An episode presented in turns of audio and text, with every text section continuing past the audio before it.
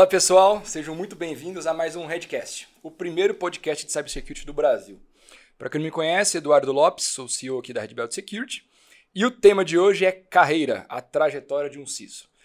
Estou muito feliz, de fato, né, por voltarmos uh, com esse projeto tão importante para nós, um projeto de sucesso, e é o primeiro episódio em 2022. Né? Nosso último episódio, se não me engano, foi gravado em outubro de 2021, ali na época de pandemia, tudo remoto, online, foi algo que a gente percebeu que não está dando tanta atração, né, porque o que interessa para nós também é essa proximidade, olho no olho. Uh, interrompemos e agora voltamos. Então, para falar de um, de um assunto tão interessante e importante como esse, que comigo hoje, Glauco Sampaio, da Cielo, e Marco Túlio Moraes, da Oit. Junto com nós também aqui da Red Belt, Matheus Borges, nosso diretor comercial. Nós vamos fazer um pouquinho diferente. Geralmente eu pedia né, para os convidados se apresentarem, mas como é um, é um tema muito legal sobre a trajetória de vocês, de onde vocês vieram, aonde que vocês estão hoje e aonde nós pretendemos chegar, né? Uh, eu vou fazer uma breve apresentação sobre vocês, o currículo de vocês é extremamente interessante e depois vamos com as perguntinhas, tá bom? Marco Túlio, atualmente CISO da Oit, sendo executivo com mais de 20 anos de experiência em tecnologia, riscos e cybersecurity com atuação nacional e internacional e passagem por múltiplos segmentos. Liderou programas estratégicos em empresas Fortune 500, além de ser reconhecido como um dos top 50 Global Chief Security Officers pelo IDG, além de outras premiações nacionais e internacionais. É graduado em Gestão de TI pela Universidade Católica de Brasília e com MBA em Gestão de Segurança da Informação pela FIAP, além de palestrante e mentor de carreira. E aqui ao meu lado, Glauco Sampaio, uh, além de ser um amigo muito antigo. Atualmente é CISO, de, né, é, voltado para Privacy, Senior Executivo na Cielo, formado em Ciência da Computação pela FIAP, com especializações na área de Direitos de Propriedade Intelectual pela FGV, MBA Executivo pela BBS Business School e acumula experiências como professor pela FIA Business School, além de ser membro do AC Council. E Matheus Borges, antes de né, eu falar aqui sobre você, gostaria que você falasse qual que é a sua trajetória, de onde que você veio, fazendo por favor. É isso, eu sou o Matheus Borges, diretor comercial aqui na Red Belt, e é uma honra fazer parte dessa mesa com pessoas ilustres do nosso lado, é, líderes no mercado de segurança que influenciam toda uma geração. E a verdade é essa, vocês nas mídias sociais, nas palestras e no mercado como um todo influenciam uma galera que está chegando, é, são jovens se formando. E, de novo, obrigado pela presença. Eu comecei minha carreira em telecomunicações aqui no Brasil e aí depois de alguns anos me mudei para a Austrália, quase 10 anos atrás, onde eu tive a oportunidade de entrar no mercado de cyber. E lá eu trabalhei com algumas consultorias é, boutique, pequenas, nichadas, e eu tive a oportunidade de passar por um M&A bem, bem grande, é, e nessa virada eram 13 empresas de segurança que se juntaram para formar uma grande empresa com mais de 1.500 funcionários espalhados na Austrália, Estados Unidos e Inglaterra também. E aí depois disso volto para o Brasil, em novembro de 2021, para me juntar aqui ao time Red Belt. E enfim, é um prazer estar aqui ao lado do Edu, recomeçando esse projeto que é, é interessante, está bem próximo de mim, que mesmo longe na Austrália eu acompanhava os episódios de lá e agora eu tenho a oportunidade de estar aqui com vocês. Então, muito obrigado, muito bom. Grande Marco, Glauco, bem-vindos. Obrigado aí, Edu. Obrigado, Marco, pela, pela parceria, pela oportunidade. Matheus também. Sempre um prazer estar aqui com vocês, poder compartilhar um pouco do nosso nossa pequena experiência nesse mercado. Que isso. Obrigado pelo, pelo convite. Muito legal estar aqui também, né? É um prazer. É muito bacana esse trabalho também de, né, do podcast de vocês, de falar sobre segurança. É um prazer estar aqui e falar sobre segurança, né? A gente tem uma comunidade também de segurança e CISOs também muito unida, né? É um, cara, um grande prazer também estar aqui do lado do Glauco, né? Que também é um cara que está aí há, há, tempos, né? E, e, e para mim também, né, por muitos momentos, foi uma inspiração ali, cara que já teve lá atrás fazendo coisas que, que eu demorei ali para alcançar e, e, e, tento me espelhar algumas coisas ali que, que a gente vê. Maravilha, gente. Bom, me desculpe, é, iniciando aqui com algumas perguntinhas. Na hora que nós olhamos o histórico né, do, do nosso mercado, Talvez a, essa sigla né, de CISO ou CSO uh, começou-se a falar bastante, talvez há 8, 9, 10 anos atrás. E a hora que a gente olha aqui no Brasil o cenário de ameaças, ataques aumentando, uh, nós entendemos a importância de ter essa figura né, dentro das empresas. É claro que antes existiam talvez gerentes de segurança e daí em diante.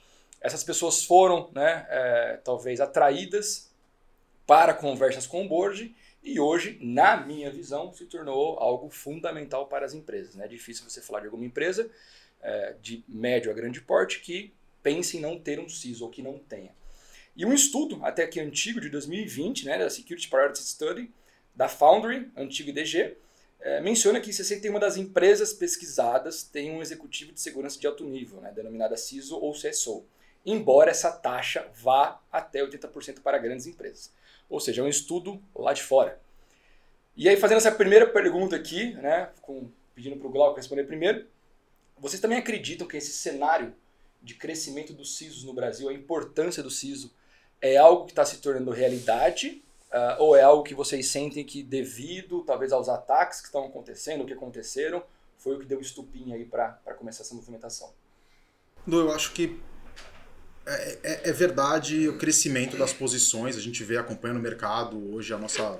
É, talvez o grande desafio das empresas hoje em dia é, é encontrar gente para ocupar essas cadeiras, né? De, de, não só de analistas, mas principalmente dos executivos. Poucas pessoas têm história, têm histórico para ocupar uma cadeira de peso desse. E muito foi puxado por ataque. Eu acho que a gente vive já uma, uma, uma um cenário e, e, e, a empresa no Brasil ela é muito drivada por necessidade e não por preparação. Acho que fora as empresas grandes que se, já tinham um nível de preparação para ataques cibernéticos, com posições mais seniors, focando em segurança, muitos dentro de tecnologia, algumas outras um pouco mais, maduras, já com uma posição executiva de verdade. E os ataques começaram a amedrontar e trazer necessidade latente para que essas posições surgissem dentro das companhias. Toda companhia já tinha alguém tomando conta ali de segurança, que é mais ou menos como a gente começou lá atrás. Era o, um dos meninos da TI que cuidava do antivírus e do firewall. Era, era, era como a gente surgiu na, na, nas empresas. E, a, e, todo mundo começou a ter necessidade de ter uma, uma proposta dentro da companhia e alguém para tomar conta dessa, dessa iniciativa de segurança, de uma forma um pouco mais estruturada, por uma necessidade de mandatória, muito, muito regulador colocando essa necessidade formalmente. Às vezes os acionistas, os conselhos de administração das companhias começam a ver a outra empresa tem, outra empresa tem, por que, que eu não tenho? Come, começou um movimento que fez com que essa, essa posição ganhasse uma relevância maior, e aí o, o cara que era um coordenador ali, que cuidava também de segurança, rede, infra, o cara cuidava de alguma outra coisa, ele virou, ganhou uma cadeira dedicada para segurança, pôde ter time, pôde ter orçamento, a gente sabe que não é uma realidade de todas as empresas ainda, mas a grande maioria já está nesse caminho, e, e a gente vê uma demanda crescente por CISOs, por pessoas para ocupar essas posições, eu acho que quando a gente fala CISO, ainda pesa no, comparado com mercados mais maduros. Você falou aqui no Brasil de 9 a 10 anos. Nos Estados Unidos e em outros mercados mais maduros, são posições de 20, 25 anos. E aí você vê CISOs realmente ocupando posições no board, posições de, de executivos senior, estratégicos, né? assim, os caras que estão mais em cima da cadeia alimentar na, na, nas empresas. Aqui no Brasil ainda está um pouco longe disso. São poucas empresas que onde o, a posição do executivo de segurança ele tem uma relevância organizacional. É um cara que talvez ele tenha peso, mas ele ainda está ali num segundo, terceiro escalão de, de hierárquico. São pouquíssimas empresas onde o CISO realmente já está ocupando uma cadeira de diretor executivo, uma cadeira no, no, no board. Mas está evoluindo. Acho que para nós que estamos há muito tempo no mercado, a gente vê, a gente sente essa evolução. E é legal ver, que abre oportunidade, abre mais espaço para todo mundo que está no mercado crescer. E, pra, e, é legal ver as empresas, para nós que estamos ali comendo mato há bastante tempo, dando importância para um assunto que a gente sempre achou importante e agora é importante para todo mundo. Muito bom. Túlio, o que você acha disso? É, eu acho que tem. É uma realidade? É, é, é uma, sim, de fato, é uma realidade, estou na linha do, do Glauco. Eu acho que a gente tem um, um, um, grande desafio que é de educação, né? entender que, que esse assunto ele faz parte do, do novo negócio, né? da economia, da nova economia. Então a gente fala de empresas que estão sendo né, criadas ali ou transformadas e a tecnologia está toda embarcada, né? Acho que é uma conversa de tecnologia, de pessoas e, e, e, quando a gente fala de tecnologia de pessoas no mundo digital, também a segurança faz parte desse negócio. Né?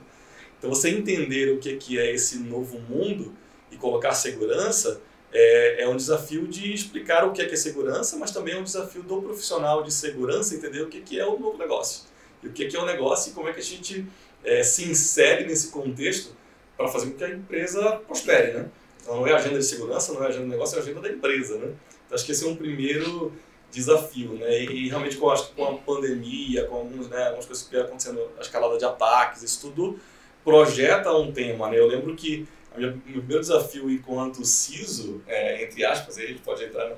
mas assim, foi com um analista sênior, eu estava num banco e tal, né? Então, você era um analista sênior sendo CISO de um banco, aquilo que o Globo falou, né? Então, a gente começa num, num momento que você está ali é, tentando fazer, você é um cara de TI, naquele caso eu não era de TI, era segurança mesmo, mas estava num momento de transformação da própria empresa e, e como colocar segurança no momento que, que é, pouco se fala do assunto ainda é uma disciplina técnica, né? Quando você é, coloca aquilo na, no peso do negócio, né, é, é, o desafio. E esse movimento também da questão do board, né? Então, aqui no Brasil a gente tem, poxa, a gente também usa o board para a diretoria, para o C-level e tal, né? Lá o americano acaba usando o board mais para o conselho, né? E também tem esse movimento, né? Que acho que o, o Glauco também tem, tem seguido ali, né? De da gente ver também o CISO em cadeiras de conselho, né, cara, criticando a empresa, né? Ajudando o CISO também criticando, analisando a estratégia que ele está tomando, mas não só a estratégia do CISO, a estratégia do negócio, a estratégia da, da governança, da cultura, de pessoas, de, de produtos, né? Mas ele sentando com um viés muito mais 360 para a empresa e tentando dar um, um norte e, cara, e, e sendo mais um na conversa, né? Porque quando você fala de conscientização sobre segurança é uma coisa, você falar sobre educar, educar é, é além. Você chama atenção, a gente vê na revista, a gente vê no jornal, a gente vê, cara, tudo que é blog, todo mundo falando de segurança. Né? Todo mundo né, começa a entender a, a, preocupação, mas o que, é que isso reflete no dia a dia, é, na tomada de decisão? Como é que isso está na, na, na, empresa, na cultura e na, na, nos negócios quando eles são criados e, e transformados? Né? Então, entender disso, quando você passa por diversas esferas, seja no time de campo, né, se a gente olhar ali o, né, o, a base da, da, da, pirâmide, seja olhar na diretoria, se, agora a gente olhando no conselho, que é um movimento que está partindo do lado dos Estados Unidos, é, cara, você começa a ter um, alguma coisa que se encaixa, porque tem um, um board que faz esse papel enquanto definidor de um apetite de risco. E ali, se você define um apetite de risco, é, e você claramente entende que ainda em muitos lugares você tem um CISO, que às vezes o CTO é um grande parceiro, mas são os únicos heróis que não fazem a segurança de uma empresa.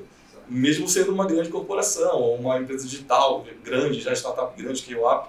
Então, assim, como colocar esse tema, né, ao passo que a gente tem um déficit de profissionais, que o trouxe, e um déficit de, de preparação das pessoas que ainda não avançaram em suas carreiras. A gente não foi preparado para olhar pessoas, cultura, é, governança. A gente foi, o nosso foco é tecnologia, é operação, é resposta à crise, incidente. Então, como preparar esse lado como se não existisse? Então, a gente está tendo que, né, algumas pessoas que já conseguiram chegar, vamos dizer assim, nesse, nesse, nesse patamar de entendimento para tentar ajudar, que as empresas acabam se beneficiando mais, né? Mas é um grande desafio de, de, de jornada de, dos dois lados, eu vejo.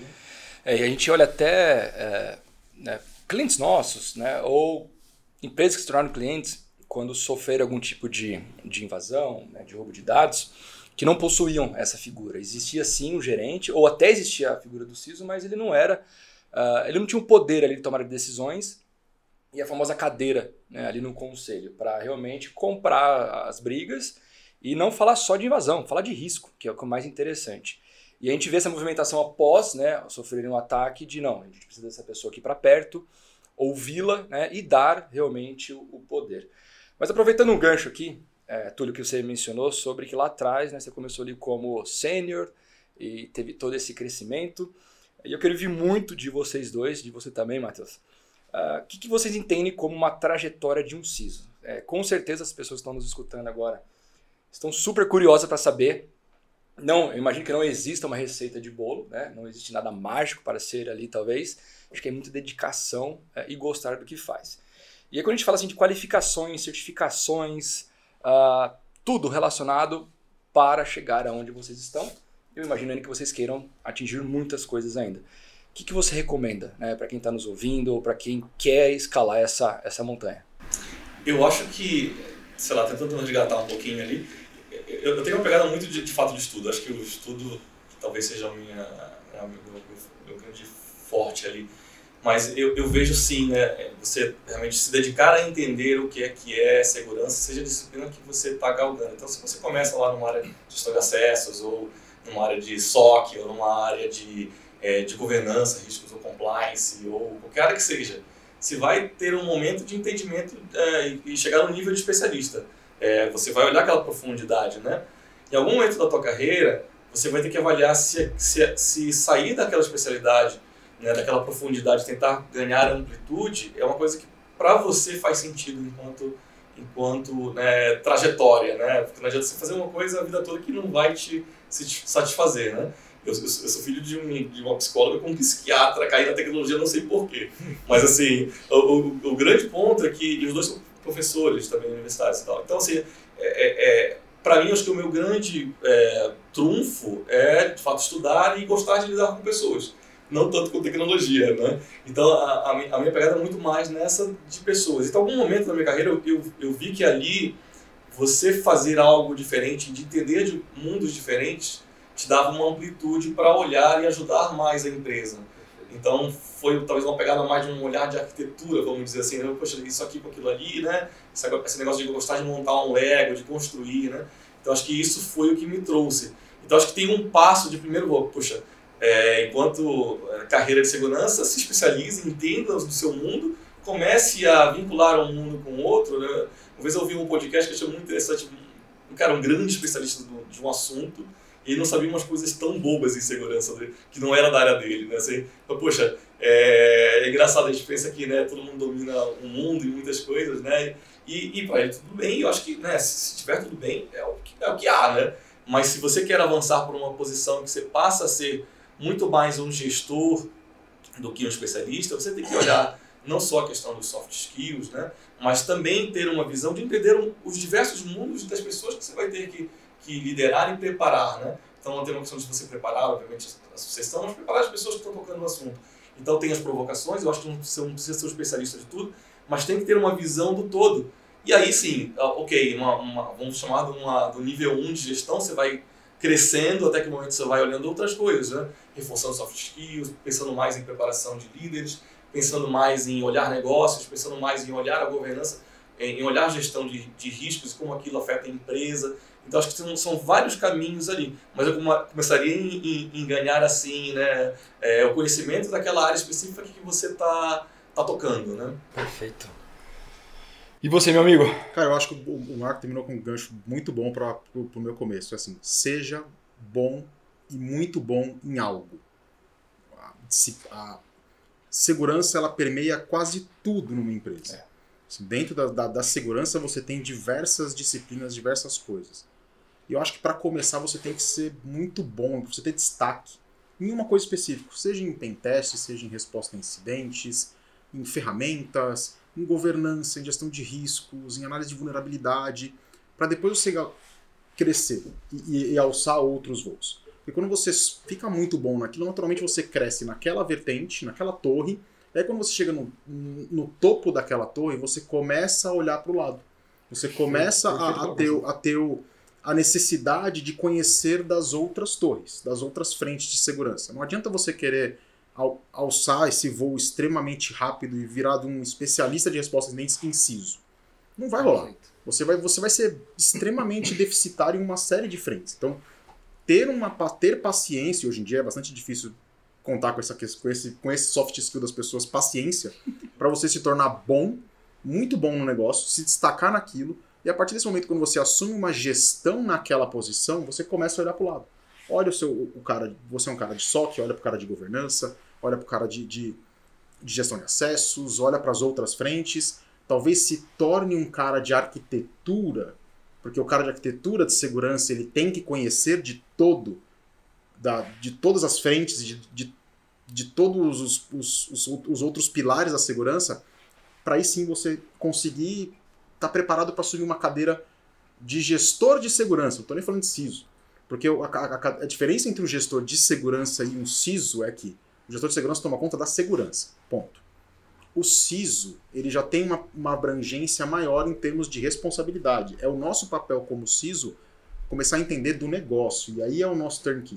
Eu largar a mão, largar a mão não, mas deixar de ser o foco em segurança e começar a focar na questão de negócio. Porque o papel do CISO ele tem que ser o interlocutor que eu falei, entre o executivo com as necessidades de segurança e as necessidades da empresa com o time de segurança.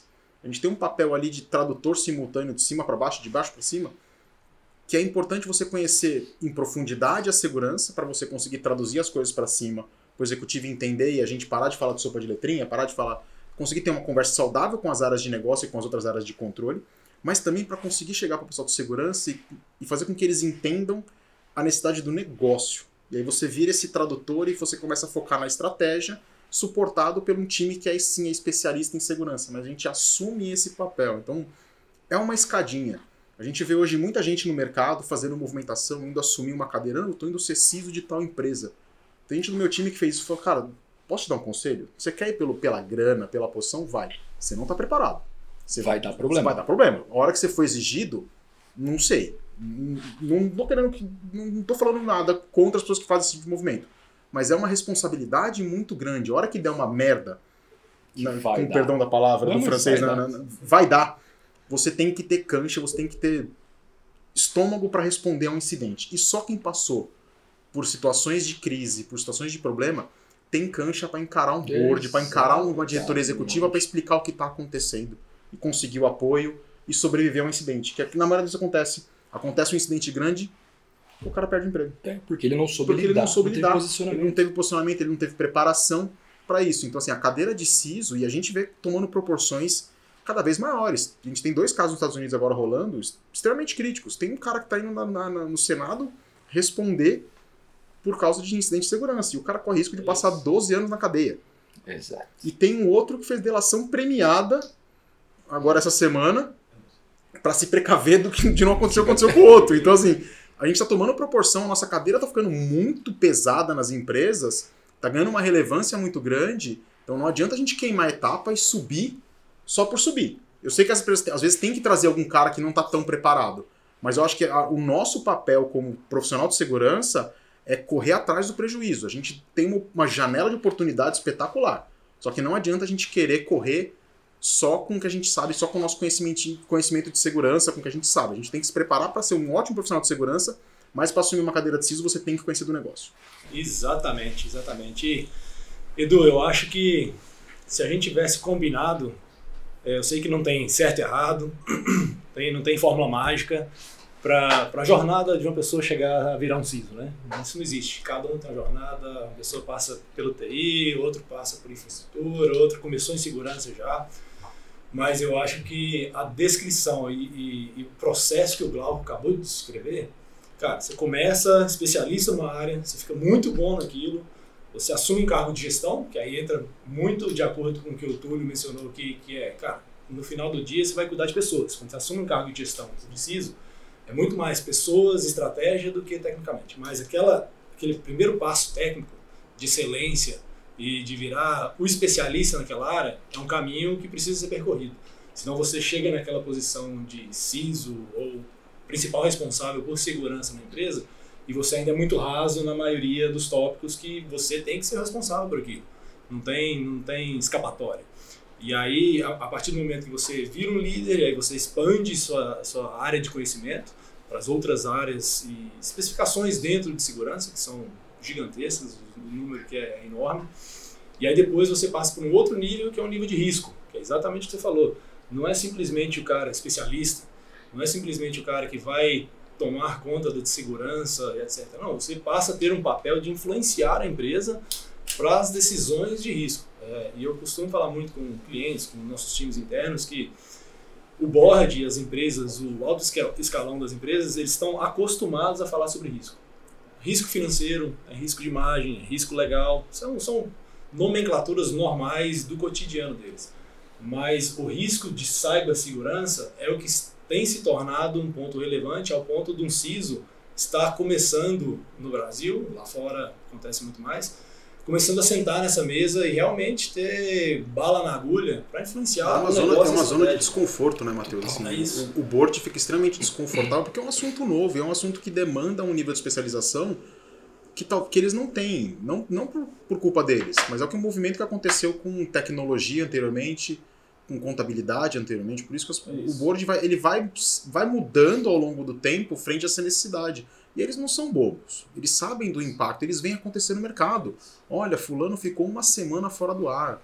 Outro colocou no balanço que deixou de faturar não sei quantos milhões de reais por causa desse cibernético. Eu falo, pô, acho que esse negócio aqui, cara, e é, é uma indústria, é, é finanças, acho que pega para todo mundo. Acho então, que acho que eu tenho que prestar atenção nesse, nesse É, negócio. total. E assim, abre espaço para que você tenha esse tipo de conversa, mas tem que estar preparado, de novo.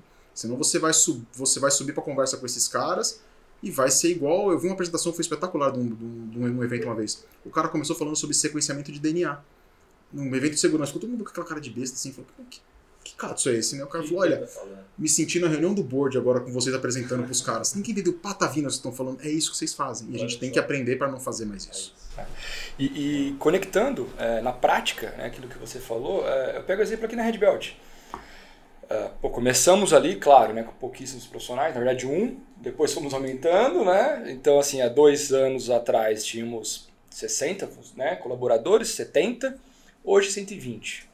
Você fala, pô, mas e aí, a hora que chegou nesse tamanho, que vocês vão crescer muito mais ainda, nós vamos crescer muito mais ainda, vocês contrataram pessoas de mercado? De jeito nenhum. Claro, você vai tomando novos tamanhos, você vai precisando criar novas áreas que antes você não tinha, e aí sim você faz essa, essa aquisição de talentos. Mas o que nós fazíamos, muito o que fazemos ainda é a pessoa que começou ali atrás como um grande especialista, o que, que ele se tornou? Ele começou ali como pleno, aí ele foi ali para sênior, especialista.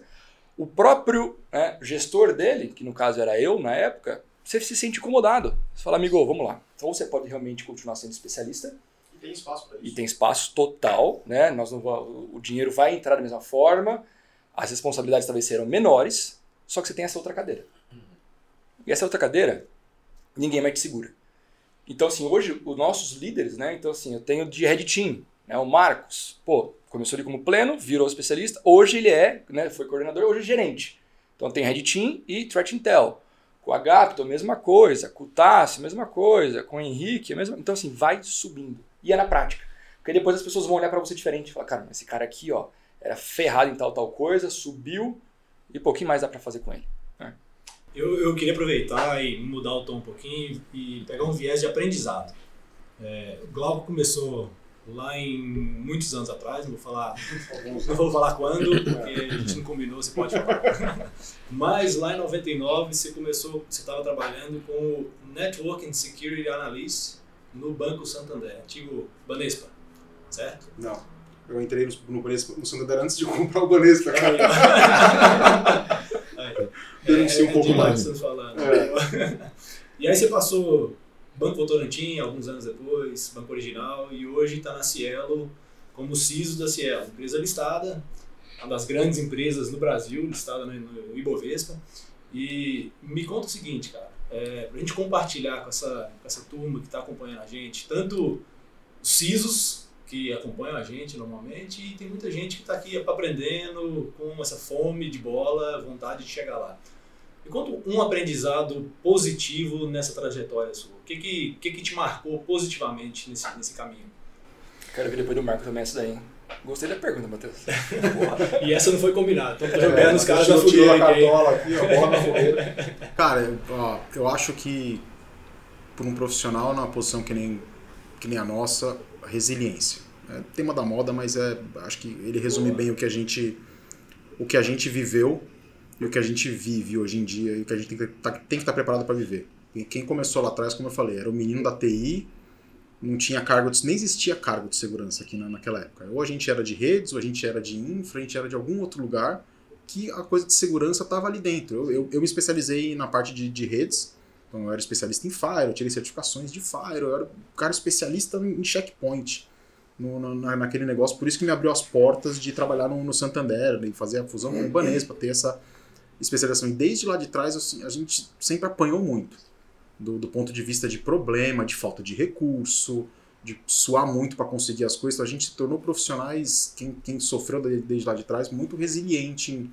ser persistente, em conseguir as coisas, em, em trabalhar para isso e acostumar com pressão. Assim, acho que hoje em dia é uma das profissões, talvez, que tem o maior nível de pressão e de estresse. O nosso pessoal de RH fala assim, como é que você dorme? Cara, eu, eu acho que a gente consegue dormir um pouco mais porque a gente já viveu muita coisa. Então, acho que o principal aprendizado que a gente tem de positivo é essa. Que a hora que você senta nessa cadeira e olha o tamanho da encrenca que você está assumindo, de verdade, se você não tivesse estofa, não tivesse essa resiliência, você não vai dormir.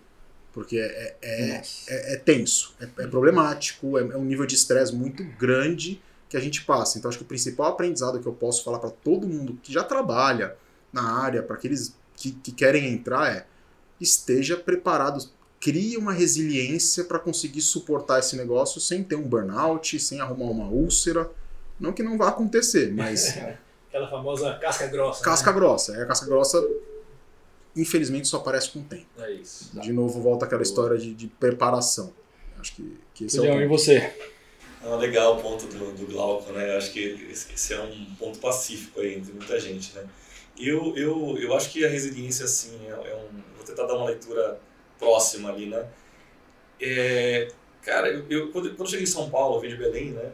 Eu, eu tava ali numa, numa outra cidade, que você conhece todo mundo, né? E você chega numa outra cidade, São Paulo não, você tá vindo como outsider, você não conhece ninguém. E, e ali em Belém eu ainda tocava algumas coisas de Fire, eu comecei como analista de suporte, né? A internet de escada na casa das pessoas, enfim. E, mas é, eu cheguei em São Paulo para meio que numa transição de, de, de, de vida, de, de, profissão, carreira, né? E ainda muito moleque, né? É, indo morar junto com, com minha esposa hoje, né? Que a gente se conhece desde o colégio e tal. Né? Mas assim, era muita mudança. E eu acho que, que você cair numa mudança, e, e nessa mudança você já cair num banco, já cair numa área de segurança, porque uma coisa é você tocar segurança enquanto mexer no Fire, no no antivírus, né? as tecnologias, né? Outra coisa é você chegar num banco para tentar tocar um projeto, um programa de segurança que vai desde continuidade de negócio, para você lidar com as áreas de negócio, para você lidar com, com, é, com, com um programa de gestão de acesso, identidade, né, que é todo né, um, um, um backlog de coisas a serem resolvidas, né, e, e dentre outras coisas. Então tem um aspecto ali do mundo corporativo que aquilo foi um, foi um baque para mim, e quando você olha segurança, que é uma função muito pesada, como o Glauco colocou, né, se você querer, né, se tem a carga daquilo muito forte, eu acho que, que de fato você ter a resiliência para entender aquilo e não tanto não deixar absorver tanto para que aquilo te tire muito do, de um eixo, quanto você saber criar uma, uma casca grossa, como o Matheus colocou, sem abandonar ali os teus valores, né, a tua individualidade, a tua autenticidade porque aquilo é o que te dá o diferencial. A gente tem diversos CISOs né, no mundo todo, né? Eu acho que o, o, o grande diferencial está no que a pessoa tem de, né, de, de, de cultura de valor para mudar e, e para se portar, porque o hard skill todo mundo tem, né? mas o que, que você defende, como você defende, como você pensa e alinha e se relaciona, né? e como você trata da questão do, do poder, da falta dele, né? É, da, da, da, do relacionamento, da gestão de expectativas, isso tudo é muito individual, né? Isso tudo tem um valor que para uma empresa funciona super bem, para outra não. Então você saber o teu o teu produto, né, se conhecer para você poder achar o projeto legal, é, acho que é o grande tchan. Porque se você tem uma, uma pegada muito de é, eu, eu passei eu passei isso é legal de, de falar, é, e o Glauco acho que também, né, ele viu uma transformação, mas eu comecei num CISO muito técnico, que foi transitando para um CISO mais xerifão, né, de dar paulada, mandar prender, atirar em todo mundo, né, é. e para um CISO muito mais de, de negócios, de pessoas, de estratégia, de cultura. Né. É, isso só foi com os anos, né? Com os anos, perfeito. Então acho que é, é isso, é isso. Tem uma, tem uma estrada Claro que você pode falar de alguns mecanismos, de repente você tem ali um, um outro CISO, com, um, né, logo ali com um mentor, de repente, né, um, um coaching né, externo, que cara, tem mecanismos que podem te ajudar a lidar melhor com o desafio. Mas para mim foi muito difícil essa transição, porque eu era muito técnico, muito tímido de travar em reuniões, né, que dirá apresentações e conversas como essa, mas de travar em reuniões para apresentar alguma coisa, e tive que me transformar na paulada, né? É, então, se eu tivesse lá atrás, alguém falar, calma, sossega que vai dar certo, né? Vamos por parte, respira. Mas se tivesse né? falado, não estaria onde você está. Talvez, é, talvez seja isso. Que é a função da resiliência, né? Você é. te traz ali numa outra. Ô, Túlio, e deixa, deixa eu aproveitar no, no, parecido com o que eu fiz com o Glauco, tá? Você começou lá em 2002 na Amazon como analista de TI. Depois você passou por algumas empresas, AES Brasil, Serasa, e hoje você está liderando a parte de segurança na OIT e tecnologia. Empresa de tecnologia, de fraude, você já imagina o desafio, né? Startup.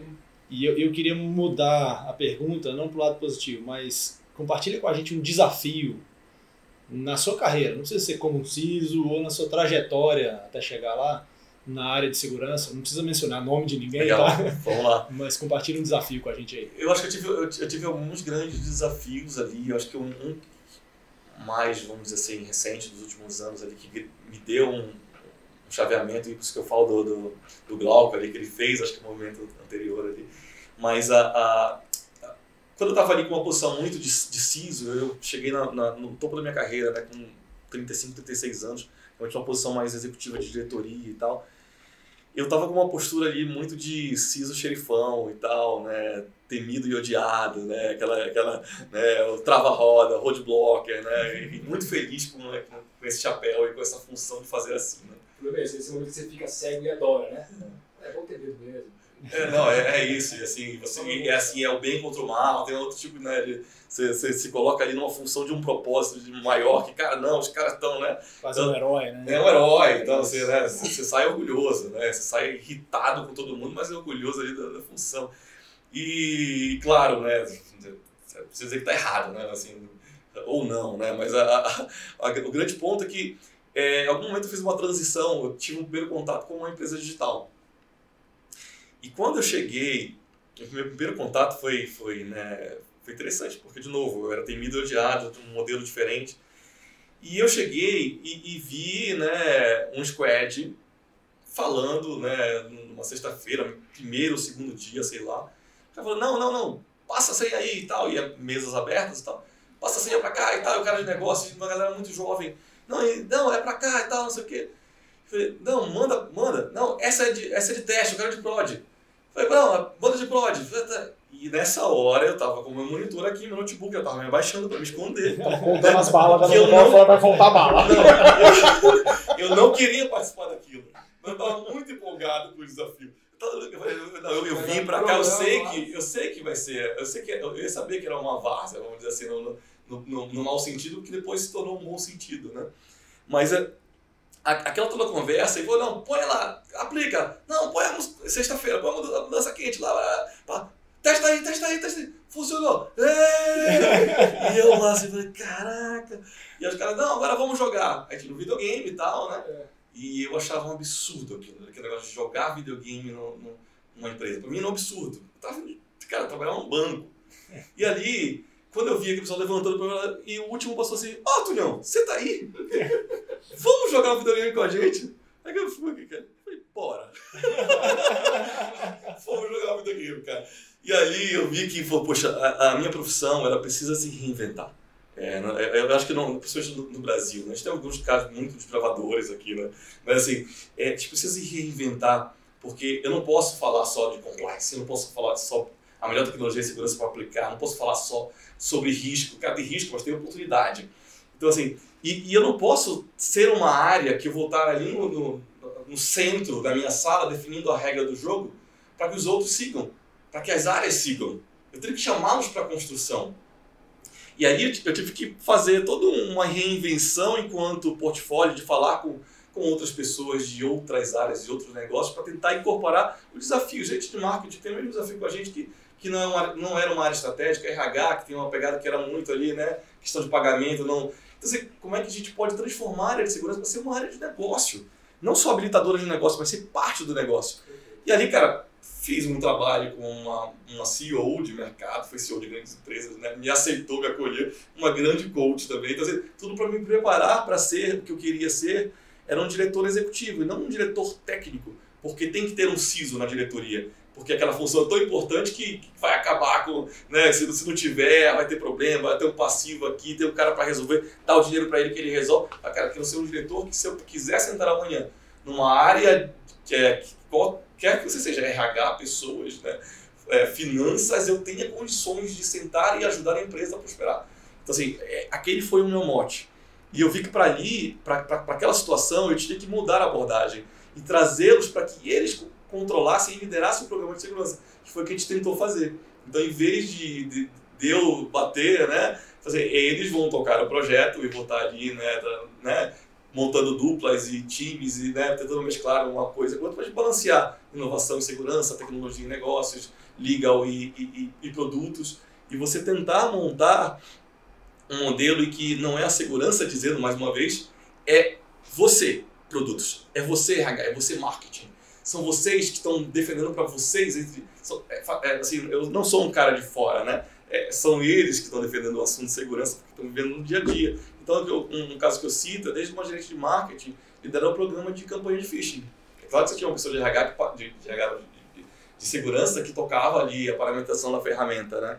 Mas acho que no, no final das contas, o grande desafio é, é, é realmente a gente avançar enquanto, enquanto cadeira, né? Porque é, é, o que precisa hoje, pelo menos eu enxergo assim, né? Exatamente. É como grande, a grande mensagem. A grande mensagem. E só pegando um ponto, né, nós estamos quase chegando aqui no final. É, voa o tempo, né? Conversando assim, meu, e relembrando, voa. Mas assim, pegando um ponto, Glauco, que você mencionou, sobre o que nós temos visto, né? Estamos vendo no mercado, todos nós aqui nessa mesa, eh, e quem está nos ouvindo também, de pessoas que entendem que estão preparadas para algo que não está. Você mencionou ali o caso, né, onde você deu, é, que é um coach, não, é, direto é, olha, não faça isso, talvez você possa se prejudicar. E, gente, para subir, é aquilo, né? Para subir é difícil, mas para ser manchado e cair é muito rápido. E, assim, uma perguntinha mais apimentada, né? É, que eu posso falar aqui da Red Belt também. Vocês hoje estão sendo obrigados, obrigados pelo seguinte motivo: o mercado está com um déficit gigante de profissionais. Gigante. Tenta achar profissionais de qualquer tipo de segmento na área de TI, cara, tá difícil de achar. E devido a isso, vocês estão sendo obrigados a contratar pessoas não tão preparadas ainda, já com um salário super alto, e vocês estão meio que pagando para ver? Do tipo, pô, legal, né? É um perfil legal, um perfil que eu vou acreditar, vou pagar aquilo talvez, sabendo que ele não está preparado e vou fazer esse trabalho dentro de casa. Que antes era o contrário, né? Vocês têm percebido isso? Ah, acho que todo mundo. Não, não, tem, não tem pra onde correr, Edu. Ah, acho que é, você, você tem duas escolhas. Ou você fica com a vaga aberta um ano, Exato. ou você traz um cara que é pleno como especialista e daqui a um ano ele tá bom não tão bom quanto o especialista como a gente acha, mas tá melhor. Tá melhor. Se, fica, se você não fizer isso, tem outras empresas fazendo. E você vai ficar sem. Sem.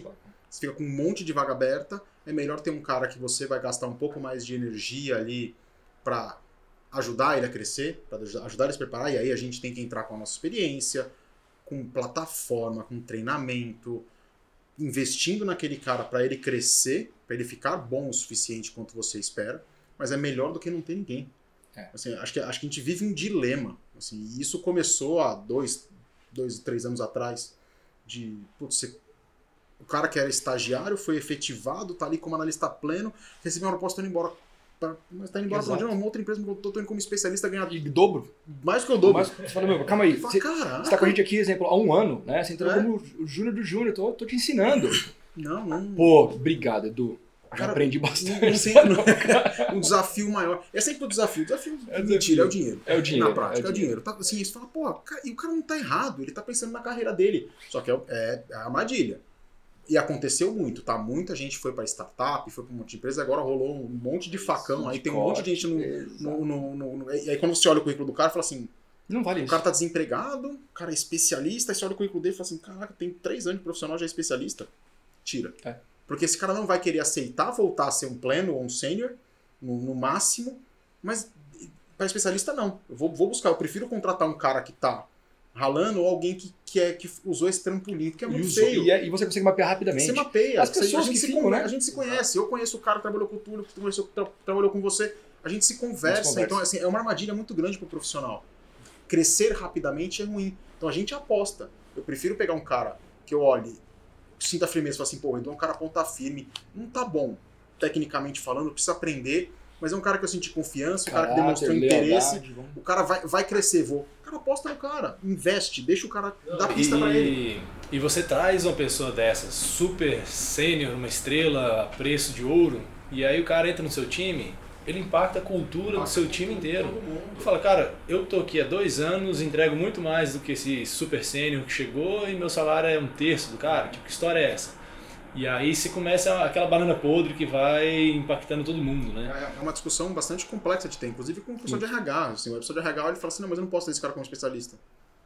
Cara, traz. Tem que, tem que brigar, traz, porque senão eu fico sem. E é pior ficar sem. É melhor você ter um cara com sangue nos olhos ali, com vontade, que vai, inclusive, dar um chacoalhão no time para o cara vai entrar querendo comer os livros de treinamento, querendo fazer um monte de coisa e vambora. Vamos, vamos, a gente, e a gente tem esse papel.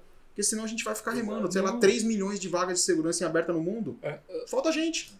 Turis tem alguma técnica também para descobrir essas pessoas que usam trampolim? É, vamos lá, assim, é complicado. É, e é, é, meio. Eu fui um, fui um pouco na contramão, assim, né? É, é engraçado, né? Porque eu.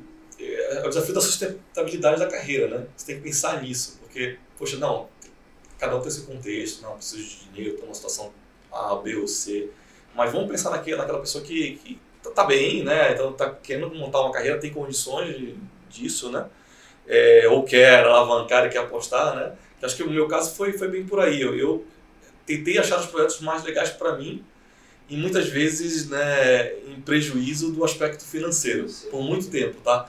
E eu não estou fazendo apologia ali a não querer ganhar menos e tudo mais, não, mas, mas eu estou vendo que, que meu, na minha receita isso funcionou muito bem e me, e me deu um chão interessante, porque eu, o meu receio também, em, momentos, ah, cara, eu estava no banco, vamos lá, eu estava no banco, numa época ali que eu estava num comitê de uma, de uma Febraban com caras com, com que outros, né, assim, e assim, é, porque não tinha maturidade, uma maturidade relevante, assim, vamos dizer, na empresa que eu estava, em que, que o, e o diretor não era um diretor de segurança, então eu era uma pessoa de segurança como analista sênior. E ele me deu a oportunidade de estar lá sentado numa cadeira que é um grande ciso de mercado. Você imagina um, um moleque jovem, com muito sangue nos olhos, vontade de fazer, eu queria receber a proposta dos caras que estavam lá. Mas eu queria estar lá para aprender com eles. Então imagina o valor que tinha lá, você ganhar muito menos que o analista de mercado, né? É um analista numa função de CISO. Mas aprendendo. Aprendendo, cara, um MBA diário ali com aqueles caras ali, entendeu? Com caras como ele. Então assim, imagina o quanto me projetou em termos de carreira. E assim foi em cada passo que eu fui. É, a, gente, a gente, aqui a gente tem uma técnica que a hora que a gente bate o olho no currículo e vê que os últimos três empregos foram um ano, dez meses. Cilada Bino. Cilada. Cilada Bino, foge, né? Porque. E não consegue nem falar sobre o, o trabalho é. anterior, né? Oh, me fale um grande projeto. E o pessoal se esquece que a gente conversa. Assim, a, gente, esquece. a gente é Eles velhinho, esquece. a gente conhece todo mundo. Então, assim, o cara trabalhou um ano aqui, um ano ali, outro ali. É só ligar. Alguém eu vou conhecer. Falou, ô Edu, esse cara aí. Como que foi? Pô, o cara pulou fora, é não sei o quê. É, é, Pulando não, não caem nessa armadilha, gente. gente é infelizmente, o nosso mercado é pequeno.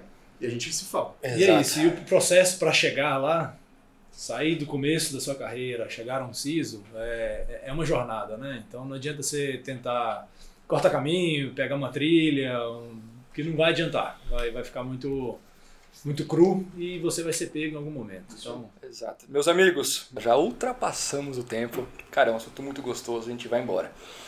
Uh, se puder resumir assim em 10 segundos, uma última pergunta. Falamos do passado, estamos falando do presente e o futuro. O que você imagina que esta área ou o nosso segmento vai se tornar? Eu, eu vejo uma parada muito grande com tecnologia. Acho que a, a segurança tomando proporções como a tecnologia tem nas empresas hoje e, e a posição de segurança sendo relevante para a organização do ponto de vista sustentabilidade da empresa, porque a gente garante que a empresa Perfeito. se mantenha up and running, mas também próxima do negócio e usando segurança como um diferencial, um viabilizador de negócio. Com o CEO ouvindo? Com o CEO. Eu, eu, eu entendo. Eu, eu, vejo muita gente falar sobre ah, você tem que fazer parte do C-level na primeira camada. Eu acho que a gente tem um, uma pista grande para correr tem. até nesse sentido. Tem. Acho que algumas empresas menores sim, outras grandes não. Mas acho que a voz lá em cima, a voz no, no, no, na diretoria executiva e no conselho, ela vai ter, ela vai ser necessária. Vai acontecer. A gente vai ser chamado para participar dessas reuniões semanalmente, mensalmente, sempre que elas tiverem, para apoiar os executivos seniors, os, os C-levels de verdade, até a gente conseguir ter a maturidade organizacional das empresas e nossa também, lógico, para sentar nessas cadeiras do, do, primeiro, primeiríssimo escalão mesmo. Túlio, e você? É, eu, eu, eu acho que pegando o gancho ali, a gente teve 2000 ali a, né, o caso Enron, que isso culminou com, né, com, com os Rabanes Oxford, né, Sox e ter mais CFOs em conselho, né, verificando a questão financeira e auditando, enfim. Eu acho que esse movimento está acontecendo agora com segurança, né, e por conta, da, obviamente, do que está acontecendo no mercado. Então, nosso papel, acho que vai cada vez mais ser estratégico, né, concordo com o Galco, e cada vez mais vinculado também, ó, a gente vai ter posições ali, né, é, no conselho, olhando uma, uma visão mais geral, estratégica, e acho que além segurança da informação, além privacidade, mas não olhar até riscos digitais. Porque eu acho que a, agora, olhando a foto de hoje, nós, CISOs, estamos os mais preparados para falar de risco digital de qualquer disciplina de governança e risco. Na minha opinião, né? Então, conflito de interesse total. Concordo, mas concordo 1%. Mateuzinho? É isso. É, eu acho que, é, é, de novo, é uma jornada, não tem um começo e um fim. A gente vê hoje que, que o risco é uma mensagem, é uma linguagem que o board já fala e é essa linguagem que temos que falar lá na frente. Isso está ligado diretamente, né? Nosso... Pessoas, processos e tecnologia. Não tem como fugir disso e se alinhar à estratégia do negócio e dar o suporte para eles, ao invés de ser visto como um roadblocker, um cara que só sabe falar, falar não, né? Então acho que é, esse é o caminho. Maravilha. Bom, meus amigos, nossos ouvintes também, finalizamos aqui mais um episódio, né? Carreira, trajetória de um CISO. Sem palavras pelo nível e a troca de conteúdo. Túlio, muito, muito obrigado por ter vindo. Meu amigo Glauco, sempre, tamo junto. Mateuzinho, bem-vindo ao primeiro de muitos ainda que iremos fazer pela frente. Uh, bom, para vocês que estão nos ouvindo, que ainda não visitou nosso novo site, por favor acessem www.redbelt.com.br. Quem não segue a gente nas redes sociais, estamos quase em todas. O marketing adora isso, né? mais uma, queria também. Exatamente, aí vira aquela gerenciamento de tudo. Mas enfim, estamos em todos os lugares, Instagram, LinkedIn. Será um prazer trocar ideia com vocês. Uma coisa que a gente pede é que sempre que tiverem ideias novas, né, sugestões de temas, contato ao Redbelt, fiquem à vontade para enviar. É isso. E esse episódio vai estar tá aí no YouTube, vai estar tá nas principais redes de podcast do Mundão. E curtam, acompanhem, que esse é só o primeiro. Estamos retomando essa jornada aqui, assim como a jornada do CISO, é uma jornada que a gente está embarcando aqui de novo e não pretendemos parar. É só a consistência que faz a gente chegar lá. Então é isso. Muito obrigado a todos. Julião, obrigado. obrigado. Glauco. Obrigado. Prazer sempre estar aqui com vocês. Valeu. Um abraço. Edgecast.